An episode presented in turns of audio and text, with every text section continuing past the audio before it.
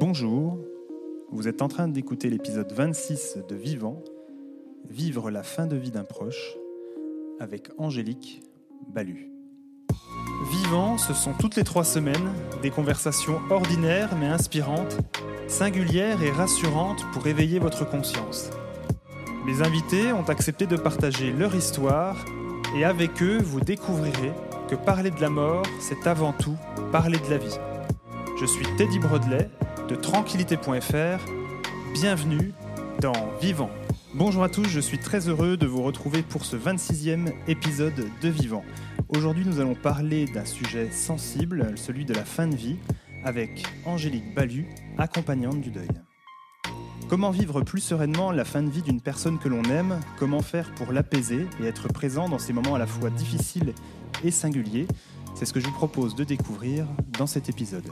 Mais je ne vous en dis pas plus et laisse place à mon échange avec Angélique Balu. Bonjour Angélique, bienvenue dans Vivant. Comment vas-tu aujourd'hui? Eh ben, ça va très bien, merci Teddy. Bon, je suis vraiment très heureux de te, recevoir. Euh, notre histoire, on va dire, à nous deux est un peu particulière. Tu m'as contacté spontanément sur Facebook il y, a, il y a des mois, des mois en arrière. Il y avait une petite voix qui te disait il faut que voilà, il faut que il faut que je l'appelle. On a échangé, on s'est bien entendu, on a, je pense, euh, les mêmes valeurs et la même longueur d'onde. Donc euh, donc voilà. Euh, donc merci d'avoir pris cette initiative en fait de me, de me contacter déjà pour commencer. pour les personnes qui ne te connaissent pas, Angélique, est-ce que tu pourrais te présenter? Eh ben donc je m'appelle Angélique, je suis accompagnante J'accompagne de manière émotionnelle, physique, pratique des, processus humains qui nous traversent au quotidien et qui sont notamment, très intenses lors de grands événements comme la naissance, la fin de vie et le deuil. tu fais partie d'un collectif qui s'appelle Couleur Plume. Tu peux juste nous en dire un petit mot? Alors, Couleur Plume, c'est une association. moi, je me suis formée à l'accompagnement de la fin de vie et du deuil par Couleur Plume. Euh, qui a été cofondée euh, donc par deux, euh, deux, accompagnantes à la naissance, Julie Zimmerman et Clémentine Blondon. Et donc on s'est réunis en collectif, donc toutes les accompagnantes, on est une dizaine en France, voilà, qui, qui, la fin de vie le deuil. Et donc on forme les professionnels à l'accompagnement de la fin de vie et du deuil. Et en tant qu'accompagnante, on propose des accompagnements individuels et collectifs pour, pour soutenir toutes les personnes qui sont confrontées à la fin de vie et les personnes confrontées au deuil. Ok, merci beaucoup. Est-ce que tu peux nous dire euh, comment, a a commencé ton histoire et comment tu es devenue justement accompagnante? Alors, je crois que, je crois que toute ma vie m'a amenée jusqu'ici. Euh, je m'en suis rendu compte euh, notamment quand j'ai postulé justement pour faire la formation de Couleur Plume.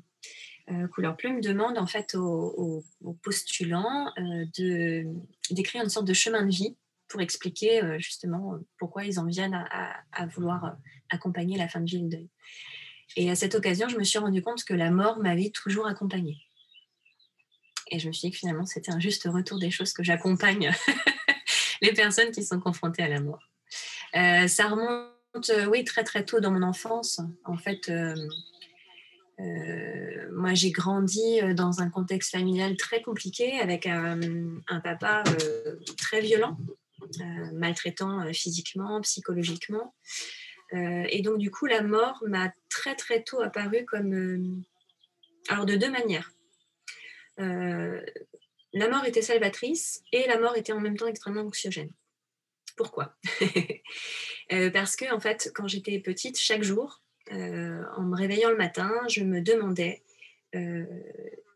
si mon papa allait tuer quelqu'un de ma famille. C'était vraiment très violent. Et donc, du coup, cette mort, la mort notamment de mes proches, de ma mère, de mes sœurs, apparaissait justement comme euh, la chose la plus redoutée et en même temps euh, quelque chose de très attendu parce que c'était comme ça au quotidien. Et donc, tous les soirs, ben, je me disais, ah ben non, finalement, c'est pas arrivé aujourd'hui, ça arrivera demain. Quoi. Donc, ça, c'était le côté euh, très anxiogène. Et en même temps, moi, j'étais persuadée, petite, que je mourrais à 20 ans. Je ne sais pas pourquoi.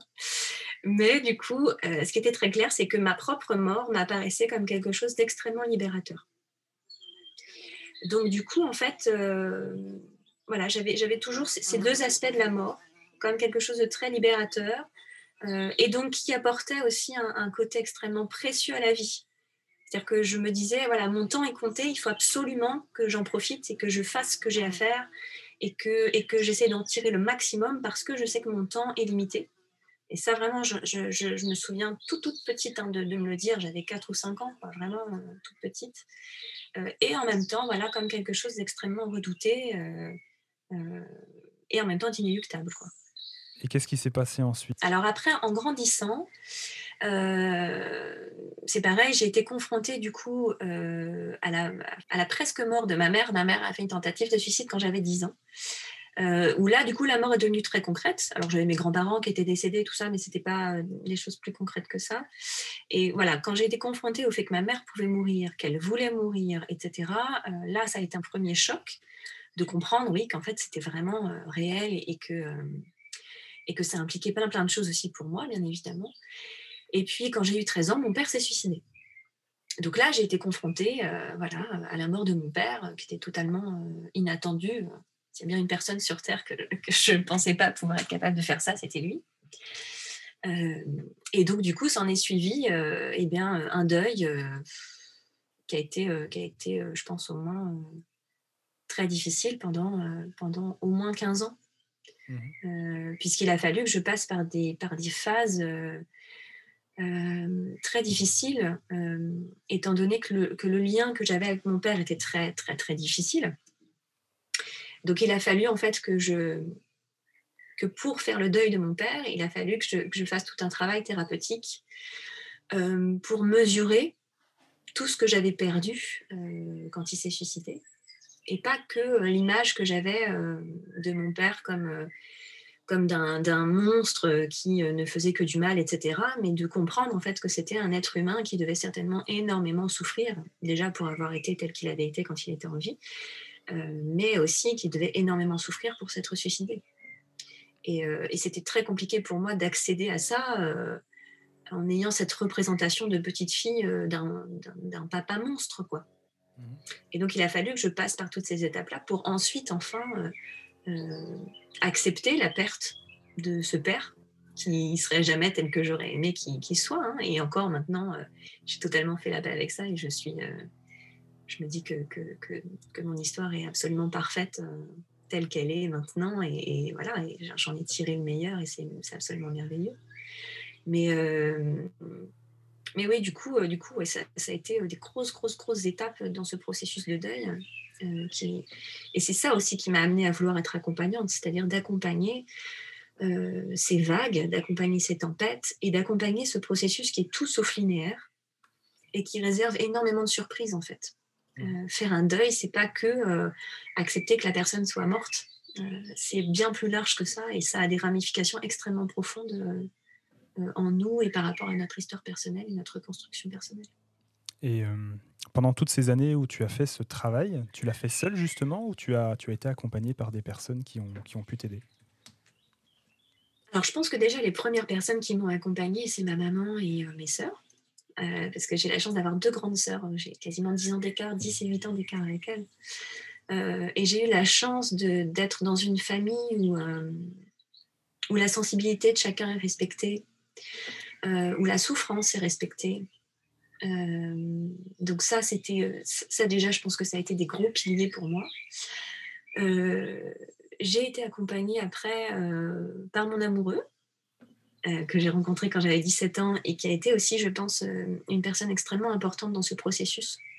parce que je pense que c'est la première personne extérieure à ma famille que j'ai rencontrée et qui était capable de m'accueillir de manière inconditionnelle, avec tout ce que je suis, avec tout ce que je ressens, tout ce que je pense, etc. Euh, et puis ensuite, j'ai entamé un travail thérapeutique quand j'avais 20 ans, euh, qui a duré, qui a duré 8 euh, ans. Et ça, voilà, ça a été, ça a été un travail que, j'aurais pas, j'aurais pas pu m'épargner ce travail-là.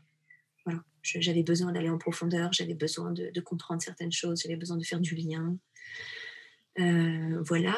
Et puis, moi, en parallèle, je faisais des études artistiques. Et je pense que ces études artistiques ont été extrêmement thérapeutiques pour moi aussi. Et puis, et puis, et puis après, ma formation d'accompagnante. Donc d'abord, d'accompagnante à la naissance et ensuite fin de vie deuil. qui ont, je pense, achevé en fait de mettre en lumière tout ce que j'avais découvert voilà, tout au long de ce processus et tout au long de cette vie, et de, comprendre en fait que tous ces processus nous traversent au quotidien, et, que, et que du coup, on, a besoin d'être soutenu et accompagné à certains moments. Quoi. Qu'est-ce que la formation, du coup, que tu as commencé, enfin, que tu as, oui, que tu as fait à un moment donné pour mhm. devenir accompagnante, t'a appris? Euh, en fait, elle m'a révélé, parce que j'en avais déjà, je le savais déjà et je le faisais déjà, euh, mais du coup, elle a mis en lumière, et donc j'ai pris conscience euh, de la puissance de l'accueil inconditionnel. C'est-à-dire d'avoir quelqu'un en face de toi qui a zéro jugement et qui est en lien avec toi de manière 100% authentique et qui, qui t'accueille, c'est-à-dire qui te fait de la place euh, tel que tu es, avec tout ce que tu es, toutes les parts qui t'animent, avec les choses qui sont les moins, les moins reluisantes, les, moins, euh, les choses qu'on pense les plus inavouables. Euh, et qui t'accueille aussi et qui mesure avec toi la souffrance que tu traverses, par exemple.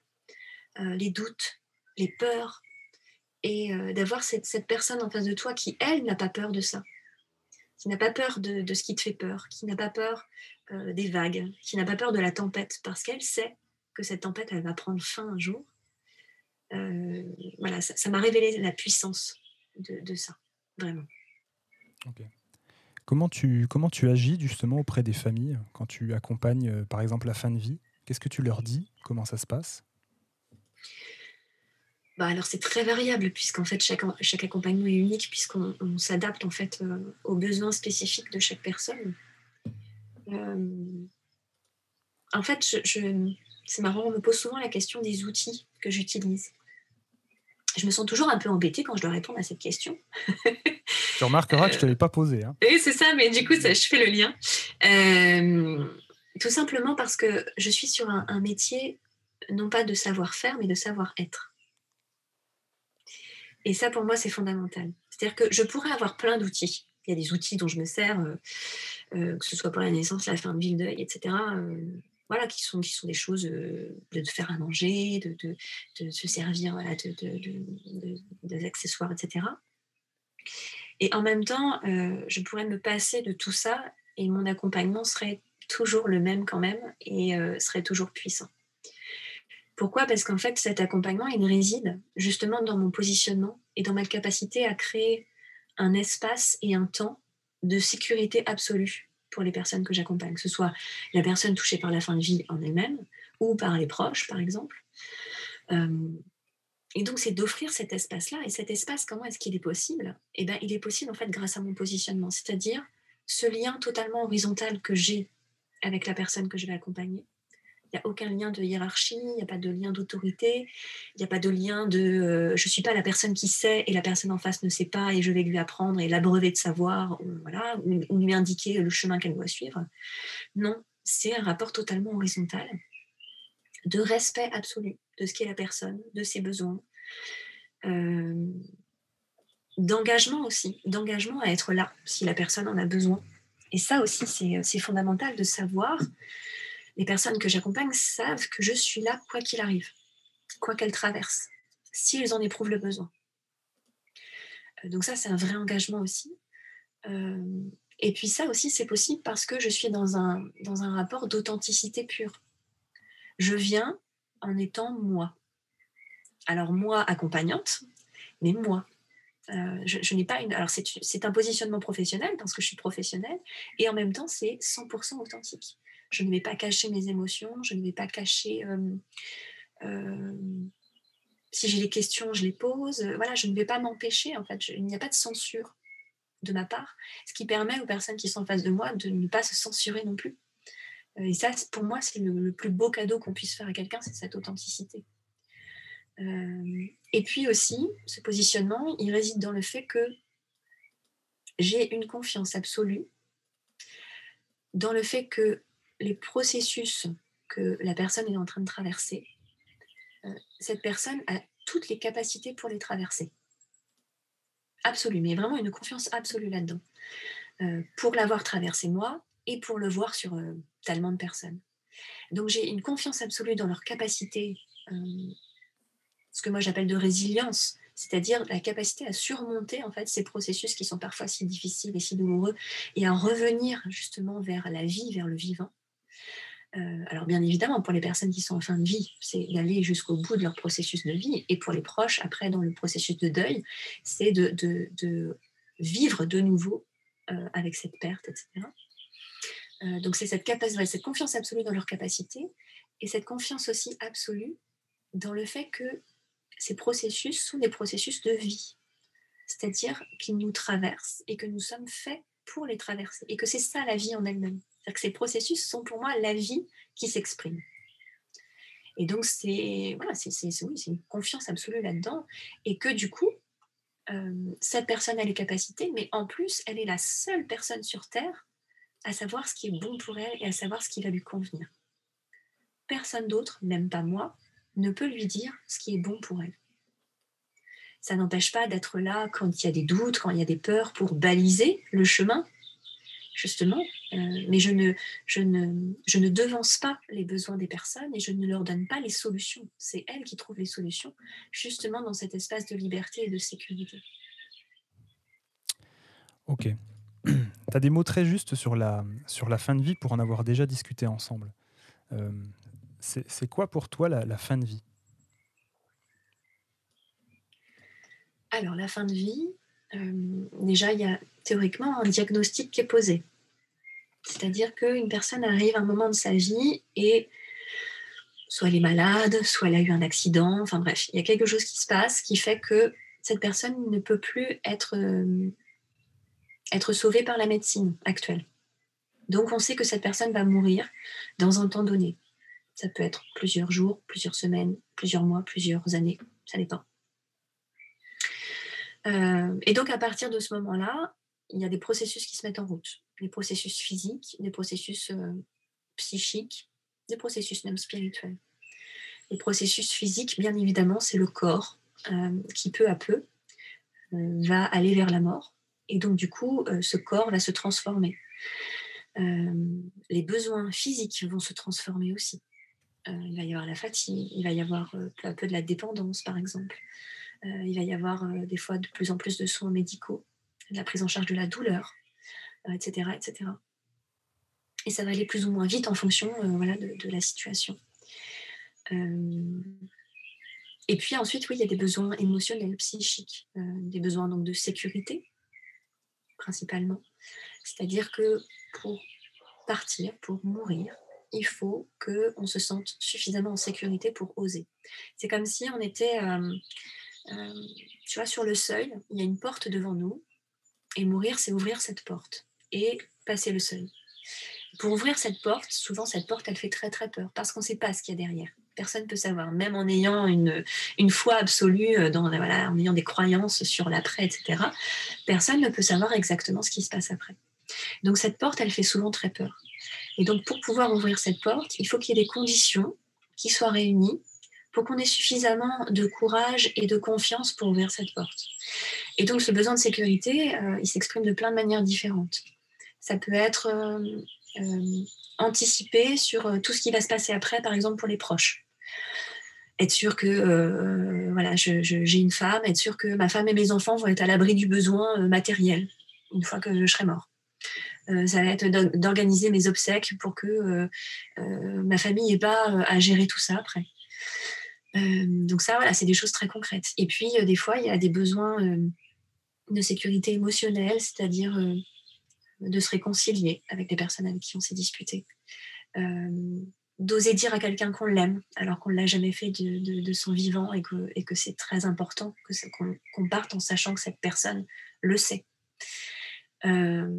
ça va être de finir des projets.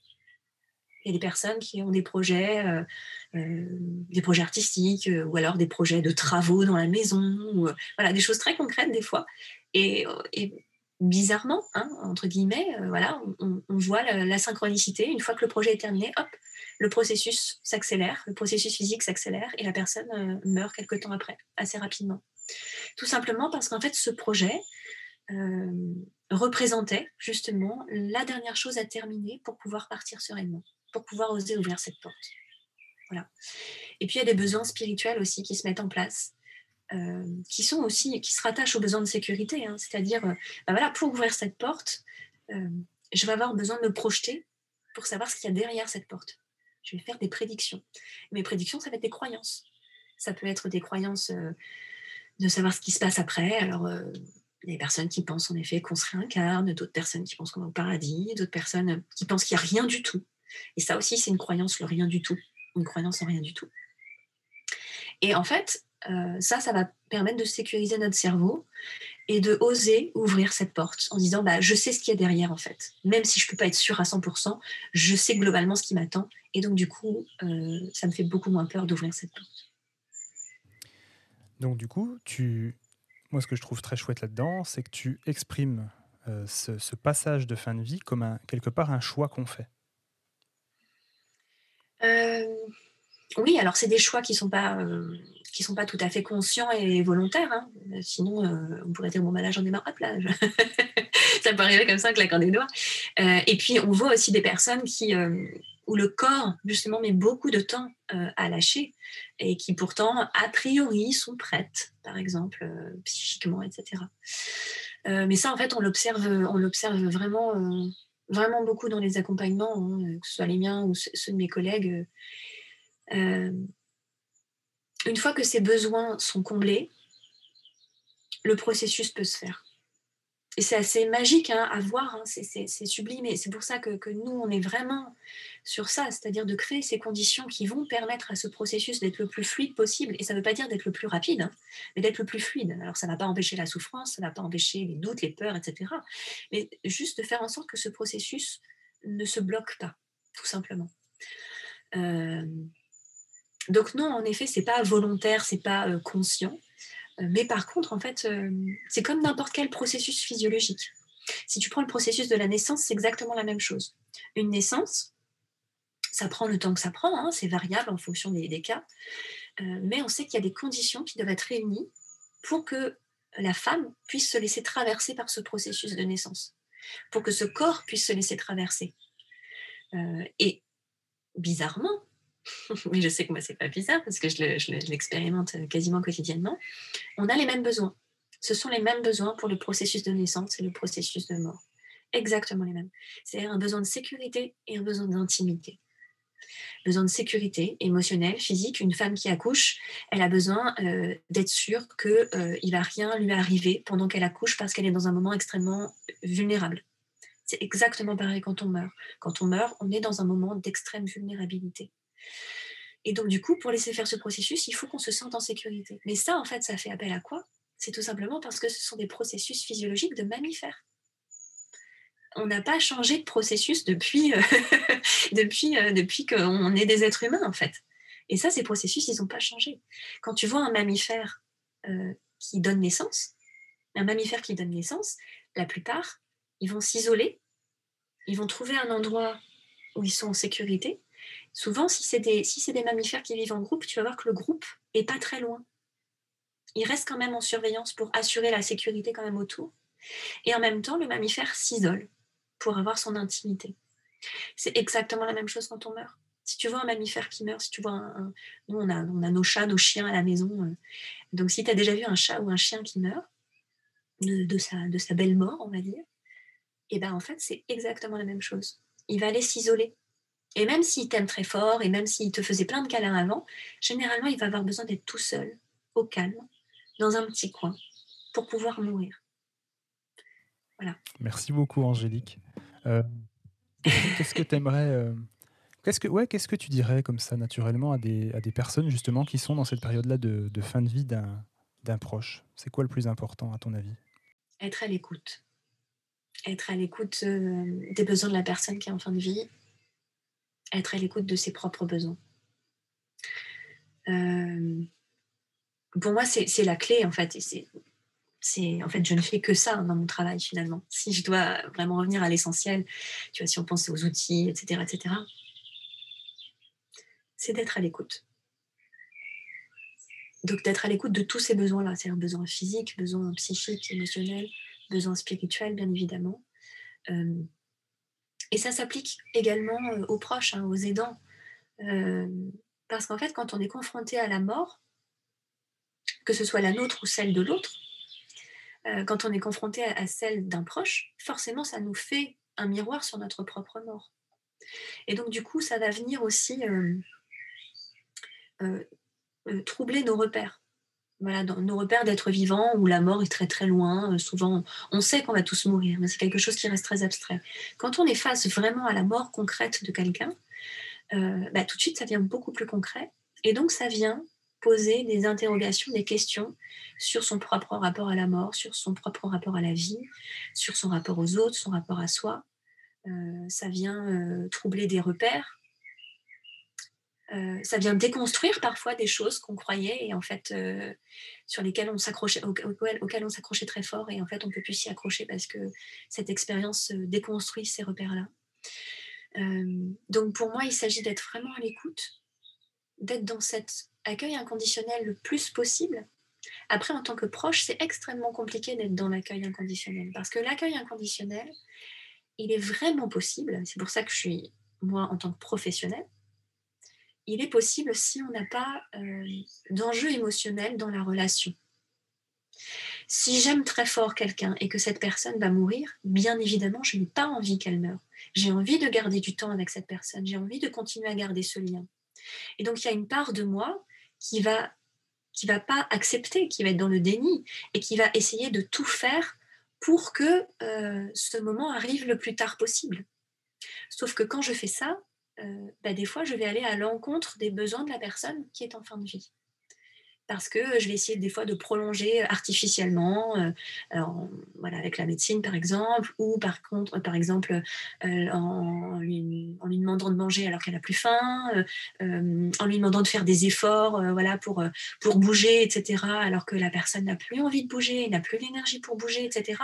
Mais moi, ça me rassure, parce que je me dis que tant qu'elle bouge et tant qu'elle mange, eh ben, ça veut dire que la mort est pas si près, en fait. Donc du coup, cet accueil inconditionnel, il est possible, mais il ne peut être que partiel. Euh, ou alors, il est possible quand on a fait un gros, gros travail sur soi et que justement on est soutenu aussi par d'autres personnes. Euh, et ça, pour moi, c'est aussi quelque chose d'important, c'est de se souvenir que c'est une période extrêmement intense, extrêmement intense d'un point de vue émotionnel, d'un point de vue physique, et des fois c'est trop lourd à porter tout seul.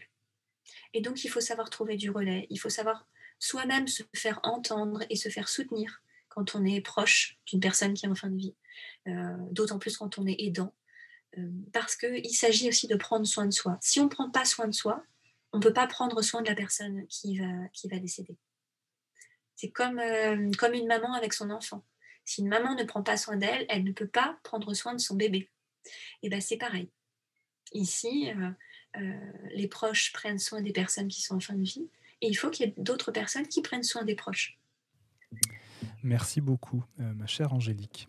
Euh, j'aime beaucoup parler avec toi parce que c'est toujours très. Euh, c'est des mots simples, mais qui font, qui font tellement sens, je, trouve. Est-ce que tu aurais des, des, des, livres, des ressources qui, toi, t'ont aidé ou de manière générale que tu aimerais partager avec ceux qui nous écoutent? Bon, bien évidemment, mais ça, c'est un, grand, un grand classique dans le milieu. Il y a le livre euh, et je choisis de le livre, le film et je choisis de vivre, qui est, euh, qui est magnifique et qui pour moi euh, représente bien ce processus de deuil, mais qui, est déjà entamé hein, quand, on est, quand on est dans un processus de fin de vie. Hein. qui est justement d'être confronté à la mort et donc du coup d'être dans un mode survie pour ensuite rejoindre le mode vie. On passe vraiment de la survie à la vie, en fait, dans ce processus-là. Et, du coup, euh, voilà, je trouve c'est un film extrêmement lumineux et qui montre bien justement qu'il s'agit de revenir vers la vie quand on traverse un deuil, par exemple. Euh, alors ensuite, euh, Christophe Forêt, forcément. Le livre de Christophe Forêt. Après, par exemple, alors j'aime l'image qu'il utilise par exemple pour le deuil, de la cicatrisation. En tant que donc le deuil pour lui, voilà, la, mort, le deuil euh, représente en fait une blessure, comme une blessure physique, sauf que là c'est une blessure psychique. Et du coup, le processus de deuil est un processus de cicatrisation pour lui. Alors j'aime bien l'idée parce que euh, ça, ça parle d'un processus physiologique. Tu vois, euh, la cicatrisation, c'est quelque chose qui se fait automatiquement par ton corps. Après, des fois, on a besoin d'en prendre soin, particulièrement si c'est une grosse blessure, etc., pour être sûr que ce soit une jolie cicatrice, tout ça. Et on garde la cicatrice à vie, tout ça. Euh, après, la limite que j'ai à ça, c'est que euh, moi, je n'envisage pas la mort spécialement comme une blessure. souvent, en fait, des fois, à couleur plume, on utilise aussi l'image de la digestion. Euh, parce que du coup, c'est vraiment un processus où voilà, tu ingères quelque chose, donc tu as voilà, quelque chose qui vient en toi, qui doit s'intégrer. Tu dois intégrer et prendre en toi euh, euh, voilà, tous les éléments qui, te vont, qui, vont être utiles. Et puis ensuite, voilà, le processus de digestion se poursuit, etc. Et c'est un processus physiologique qui se, fait de manière totalement automatique. C'est pareil, on n'y pense pas. On n'y pas, tiens, je viens de manger, il faut que je digère. Et donc, du coup, euh, j'aime aussi cette image parce que ça permet aussi de, dédramatiser euh, le deuil. Et non pas, euh, alors ça ne veut pas dire qu'on ne prend pas en compte la souffrance, etc., hein, bien, bien, évidemment, hein. mais ça permet de prendre de la distance aussi par rapport à ça et de se dire, oui, ça fait mal, oui, bien évidemment. mais je l'envisage vraiment pas comme une blessure même si quand on le vit et qu'on est vraiment en train de le vivre, ça fait extrêmement mal, forcément. Euh, mais je ne l'envisage pas comme une blessure parce que... Euh, parce qu'il y a une ah, renaissance possible derrière, tout simplement. Il y a une renaissance possible et puis aussi parce que, en fait, euh, mais c'est comme, comme la naissance. Je veux dire, la naissance, l'accouchement, c'est pas, pas une pathologie, tu vois. On n'a pas à en guérir. Mmh. C'est juste un processus qui se fait, qui se fait en fait, c'est un processus de vie. Et donc, du coup, pour moi, la mort, c'est exactement la même chose. Tu sais, euh, un, des, un des buts de, ce podcast, c'est de montrer que parler de la mort, c'est de parler de la vie. Est-ce que tu es d'accord avec ça? Absolument. Euh, souvent, quand je rencontre de nouvelles personnes et, que, et, que, qui me demandent ce que je fais dans la vie, que je leur dis que j'accompagne notamment la fin de vie et le deuil, j'ai souvent des, des réponses euh, du genre Oh là là, ça doit pas être ça doit pas être drôle tous les jours. Je oh, je sais pas comment tu fais, c'est dur. Et, moi, je suis toujours très surprise par ces réponses-là parce qu'en fait, euh, ça ne correspond pas du tout à ce que je vis et à l'image que j'ai de mon métier. Euh, pour moi, les accompagnements euh, de fin de vie, les accompagnements de deuil, ce sont des accompagnements extrêmement vivants. en fait, moi, j'accompagne la vie, j'accompagne pas la mort je peux pas accompagner la mort. Une fois que la personne elle a ouvert la porte et qu'elle l'a refermée, euh, je peux pas, je peux plus l'accompagner. Euh, mais du coup, oui, moi j'accompagne vraiment des processus de vie et de tout ce qui est vivant. C'est-à-dire, tu sais, pour les soins palliatifs, par exemple, ils disent de, de, ils disent que c'est, il s'agit pas de prolonger la vie, mais de rajouter de la qualité de vie en fait à ces, à ces derniers instants. Mmh et pour moi, c'est exactement la même chose. C'est-à-dire, euh, euh, je viens en fait euh, en tant qu'être vivant avec ma vie, ma lumière, mon amour, etc. Et euh, voilà, je, prends ma petite valise, je remplis tout ça d'amour, de, lumière, d'accueil inconditionnel, tout ça, tout ça. Et hop, je la dépose chez les gens que j'accompagne et je leur dis maintenant, vas-y, saisis-toi de ça, quoi. Et donc, euh, oui, pour moi, c'est extrêmement vivant. Il y a des moments très drôles et où on rigole beaucoup. Et, pourtant, la personne est en train, voilà, elle va bientôt mourir. Et heureusement, parce que la vie, c'est ça. La vie, c'est pas tout noir ou tout blanc. Un deuil, euh, on souffre pas à chaque instant. C'est pas possible, en fait. Non. Euh, et même une personne en fin de vie, on peut avoir des moments extrêmement drôles et extrêmement légers il y a des moments, des, moments de grande légèreté, des moments de grâce comme ça, absolue, euh, euh, où on voit justement des choses extrêmement poétiques, belles, euh, drôles, légères, oui. Et, pour moi, c'est extrêmement important de, de rappeler ça aussi. Parce que oui, il y a la souffrance, il y a ce qui est lourd, il y a bien évidemment, ça fait complètement partie du processus. mais encore une fois, la vie n'est pas linéaire et n'est pas tout, tout noir ou tout blanc en fait. On a une infinité de teintes et, on a différentes parts qui, sont en nous. Et on peut avoir une part qui souffre et en même temps une part qui a envie de, prendre de la légèreté et de rire pour se raccrocher à la vie. quoi. Je confirme, mais je pense que cette lourdeur-là en question est, est, purement culturelle aussi. C'est des choses qu'on ne s'autorise pas parce qu'on doit, selon je ne sais quelle croyance d'ailleurs, que dans ces moments-là, ben, on doit être pas souriant, etc. Et je pense pas que des gens comme toi ou comme moi qui sont euh, accompagnants, même si toi tu le fais directement, moi c'est d'une autre manière, euh, je pense pas que les personnes ont besoin d'avoir au téléphone ou en contact des gens qui sourient pas, qui sont pas, euh, euh, qui, qui, portent pas en eux une, énergie. Ils sont, ils sont, ils sont pas bien. T'as pas envie d'être accompagné par quelqu'un qui, qui est, pas bien, toi. si t'es pas bien, es d'accord? Mais non, bien sûr. Et puis en plus, sourire, rire, être dans la légèreté, ça ne veut pas dire qu'on ne mesure pas la souffrance et qu'on l'oublie, bien évidemment. Euh, tu sais, tu, tu, as, tu as par exemple les, euh, euh, les nétoiles, tu sais Oui, je sais. Ceux qui font les clowns. Oui, oui. Et c'est très drôle quand tu les vois parce qu'en effet, ils, ils, permettent de créer justement une bulle de sécurité, de légèreté, etc. etc. Et pourtant, c'est des personnes extrêmement conscientes justement de ce que vivent les personnes qu'elles sont en train de, avec lesquelles elles sont en train d'intervenir. Et mmh, je pense que c'est ça aussi, c'est que moi, ce que j'ai compris aussi au fur et à mesure des années, c'est que plus je mesure la souffrance, euh, la difficulté, euh, etc., des personnes que j'accompagne, et plus je peux me permettre aussi d'être dans la vie et d'être dans la légèreté, d'être dans l'amour, parce que cette souffrance et cette difficulté que ces personnes ressentent, j'en garde toujours une partie consciente, bien évidemment. Qu'est-ce que tu aimerais dire pour conclure? Ça serait quoi le mot de la fin Si je te laisse une carte blanche pour, euh, pour conclure euh, notre échange, Angélique? Ce qui me vient là, c'est justement de, euh, ouais, de, de, réinsister sur le fait que, que la mort est un processus de vie et, et qu'on peut le traverser comme on traverse notre vie, c'est-à-dire en étant dans cet accueil inconditionnel de ce que nous sommes, de ce qui nous traverse, d'être dans l'amour, dans la lumière aussi. Voilà. Ce sera le mot de la fin, messieurs, dames. Euh, merci beaucoup, Angélique, pour, euh, pour euh, ton temps. voilà. J'espère que vous qui nous écoutez, vous avez passé un moment agréable en notre compagnie. Et enfin, voilà, je suis toujours très touché par, pour, par, par, tes échanges et la manière dont tu parles de ce sujet. Donc merci beaucoup, Angélique. merci beaucoup, beaucoup, beaucoup. Je te souhaite une très très belle journée, Angélique, et vraiment prends soin de toi. Merci beaucoup à toi, Teddy. Prends soin de toi aussi.